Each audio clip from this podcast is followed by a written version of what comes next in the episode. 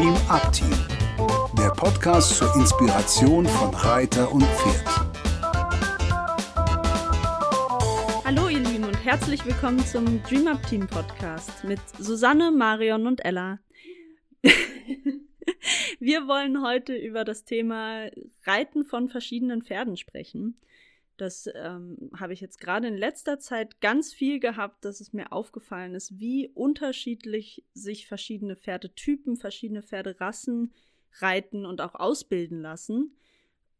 Ich habe das mit, mit Viva und Curly ganz im Speziellen. Viva ist ja eine junge ähm, Hannoveraner Stute, Dressurpferdeabstammung, ähm, für nichts anderes getan, als schön zu laufen.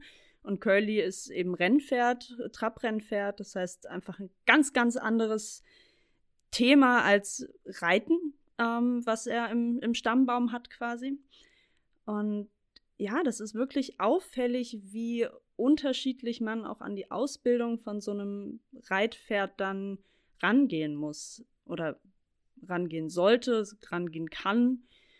Mit Viva fange ich jetzt an, viel auszureiten und da ist dieses Ding von, sie zieht an die Hand ran, gerade ein ganz großes Aha-Erlebnis für mich, weil das habe ich mit Curly so nie gehabt und ich kenne diesen Ausdruck, das hören, hört man ja auch immer, das Pferd soll von hinten nach vorne an die Hand ranziehen und mit Curly geht das einfach nicht. Der, wenn er sich gut selber trägt, dann wird er mir ganz, ganz leicht in der Hand. Dann habe ich eigentlich wirklich gar nichts mehr an der Hand. Und sobald ich ein bisschen was in der Hand habe, was ja auch immer so das Ding ist, was viel gesagt wird, dass man schon irgendwie ein bisschen was auch in der Hand haben soll, dann weiß ich, dass er mir entweder abknickt oder komplett abtaucht.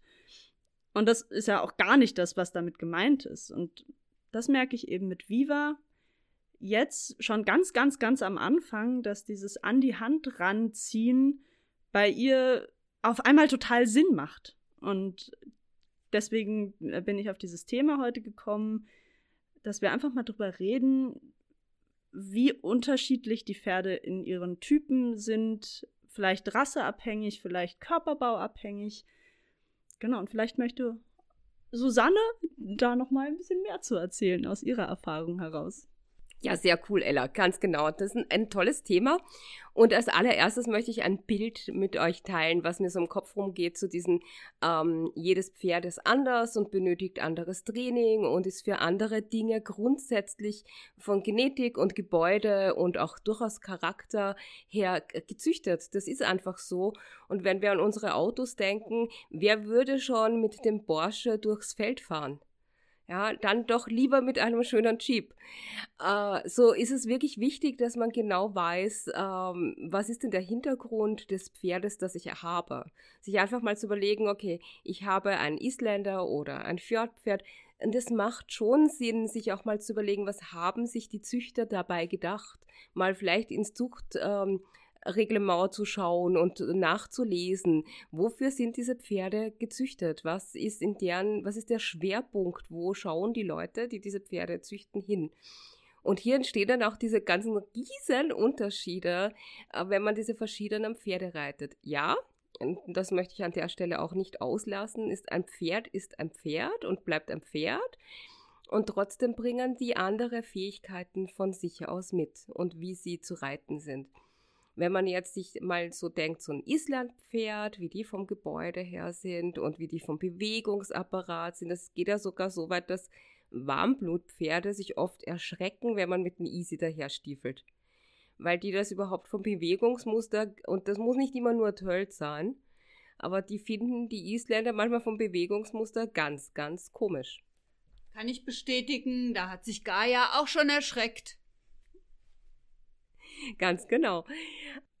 Und auch wenn man sie reitet, es ist wirklich empfehlenswert, erstmal als Reiter auch herzugehen und zu sagen, ich reite verschiedene Pferde, weil da können wir ganz viel lernen. Auch wenn das für uns komisch sein mag, so war es für mich am Anfang ähm, gar nicht so seltsam, von den Großpferden auf die Isländer umzusteigen. Und das führe ich darauf zurück, dass ich klein bin und die anatomisch einfach nett zu mir passen. Aber wenn ich jetzt vom Islandpferd umsteige auf ein großes Pferd, dann denke ich mir immer, Wahnsinn, ist das viel Hals. Da hat man plötzlich so viel Hals vor sich. Und so geht's, weiß ich, anderen Reitern, die ein Islandpferd reiten und die sonst kein Islandpferd reiten, die denken sich, boah, wo ist denn da der Hals? Also es ist schon mal so vom ganzen Reitgefühl völlig anders und generell ist es auch so, dass jedes Pferd dadurch aufgrund des Gebäudes ja schon ein Unterschied ist, das Gleichgewicht ganz anders hat. Ja, jedes, wie sie, wie sie sich im Gleichgewicht bewegen, wie sie sich von Grund auf sortieren, ist da schon anders und das spielt uns natürlich auch in die Ausbildung hinein. Je besser ausbalanciert so ein Pferd ist, desto einfacher wird es auszubilden sein. Dann immer die Frage, was ist denn mein Ziel? Was möchte ich denn machen mit dem Pferd? Dieses sich reinspüren, okay, mm, ich reite gerne aus und ähm, äh, bewege mich gar nicht so gerne auf dem Platz. Ähm, dann muss ich trotzdem ein Pferd haben, was ich gut ausbalancieren kann und nicht nur eins, was vorwärts rennt. Wobei das vorwärts natürlich Spaß macht, das verstehe ich schon. Also, äh, habt ganz viel Spaß damit, verschiedene Pferderassen zu erkunden und rauszufinden, was ist denn da der Unterschied für euch. Ja, Susanne, ich finde es ganz interessant, was du sagst. Und ich frage mich gerade, ähm, wie das ist, wenn ich ähnliche oder die gleichen Lektionen, so ein bisschen in Anführungsstrichen, auf verschiedenen Pferderassen oder mit verschiedenen Pferderassentypen reiten möchte. Also jetzt zum Beispiel den fliegenden Galoppwechsel. Kann ich den mit einem Isländer machen. Ich denke mal, es ist ein Pferd, der kann das. Das kann ich natürlich auch mit einem großen äh, wie Viva Hannoveraner Warmblut machen. Das wird sich komplett anders anfühlen und vielleicht muss man es auch anders herleiten. Also ich denke, es ist nichts wirklich komplett ausgeschlossen, was man so machen kann mit den verschiedenen Pferderassen. Man muss es aber ähm, adaptieren oder übersetzen für den Pferdekörper, den man dann gerade unter sich hat. Das als Beispiel kann ich jetzt aus Menschsein nur ein Beispiel bringen, was ich immer total faszinierend finde. Ich habe einen Tai Chi-Lehrer und der macht total toll. Das Tai Chi sieht immer super aus. Der sieht einfach klasse aus mit seinen langen Beinen, seinen langen Armen. Und der ist fast zwei Meter groß. Und dann versuche ich das nachzumachen. Und das funktioniert überhaupt gar nicht. Ich muss, also ich habe dann diesen Spiegel vor mir, diesen Riesenmenschen und versuche das mit meinem Körper hinzukriegen, das funktioniert nicht. Ich muss das alles viel, viel, viel kleiner ansetzen und kleiner machen. Ganz viel, viel kleinere Schritte und so weiter. Und ich denke, ähnlich ist es beim Reiten dann auch. Wenn ich jetzt das Bild habe von so einem Riesenpferd wie Viva, was hat die jetzt für ein Stockmaß, Ella? 1,75. 1,75, ne, das ist schon ordentlich. Und wenn ich das dann sehe und ich möchte das mit meinem ähm, ein Meter, was weiß ich, 45 Pony machen, dann muss ich mich befreien von dem Bild des Pferdes von 1,75 Meter. Würdet ihr mir da zustimmen? Ja, Marion, ich glaube, das ist ein ganz, nochmal ein ganz wichtiges Thema, was du angesprochen hast, weil es ist ja oft so, dass gesagt wird, überleg dir, was du machen willst und kauf dein Pferd entsprechend. Und das ist ja auch eine gute Sache, das habe ich mit Viva auch so gemacht. Aber es ist ja auch häufig so, dass man einfach über dem Pferd rüber stolpert und es dann da ist. Und dann hat man eine, eine Ausbildungsrichtung, die man gerne einschlagen will und vielleicht nicht das Pferd, was genau dafür gezüchtet ist. Curly zum Beispiel. Obwohl der zum Beispiel fürs Ausreiten ganz großartig ist. Der hat eine angeborene Ausdauer, der hat Spaß am Laufen. Da war eher das Thema, okay, wie kriegen wir ihn dazu, dass er wirklich gesund läuft, sodass er sich halten kann, auch wenn er 20 ist, weil die Trabrennpferde laufen vorm Sulki halt einfach anders als ein Pferd, was geritten werden soll. Genau, also da denke ich, ist es einfach wichtig, sich nicht entmutigen zu lassen, wenn man nicht genau das Pferd hat, was für die Disziplin, die man anstrebt, vorgesehen ist. Man muss bestimmt irgendwo Grenzen akzeptieren, Zeiträume akzeptieren, dass es einfach länger dauert. Ich bin jetzt mit Curly nach zehn Jahren da, wo ich mit Viva quasi schon von Geburt an bin. Das dauert länger, auf jeden Fall. Es ist viel Mühe manchmal, aber es gibt einem auch so wahnsinnig viel, ein Pferd dahin zu bringen, wo man gemeinsam Spaß an der Arbeit hat, auch wenn es eben nicht vor dem Sulki ist, obwohl es ein Traber war damals im Rennen. Genau, also lasst euch nicht entmutigen, sowas auch mal auszuprobieren auf einem Pferd, was nicht für eure Hauptdisziplin gemacht ist.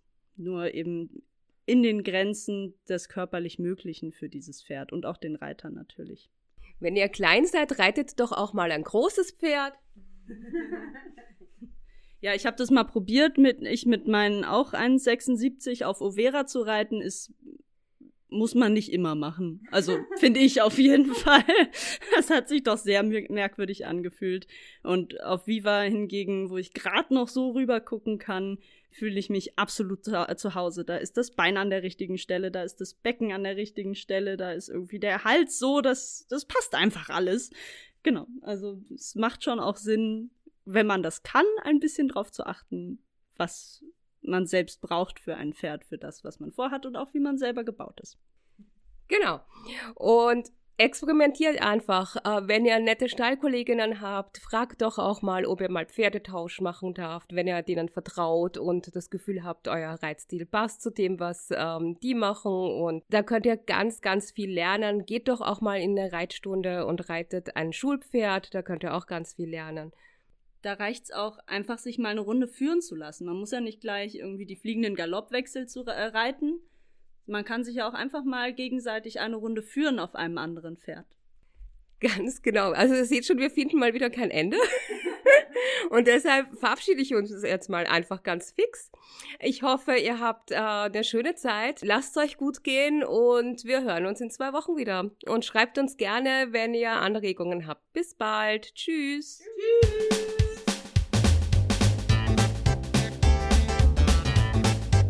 Dies war eine Produktion des Dream Up Teams. Für weitere Informationen gehen Sie bitte auf unsere Webseite www.dreamupteam.de oder schreiben Sie uns eine E-Mail unter kontakt@dreamupteam.de.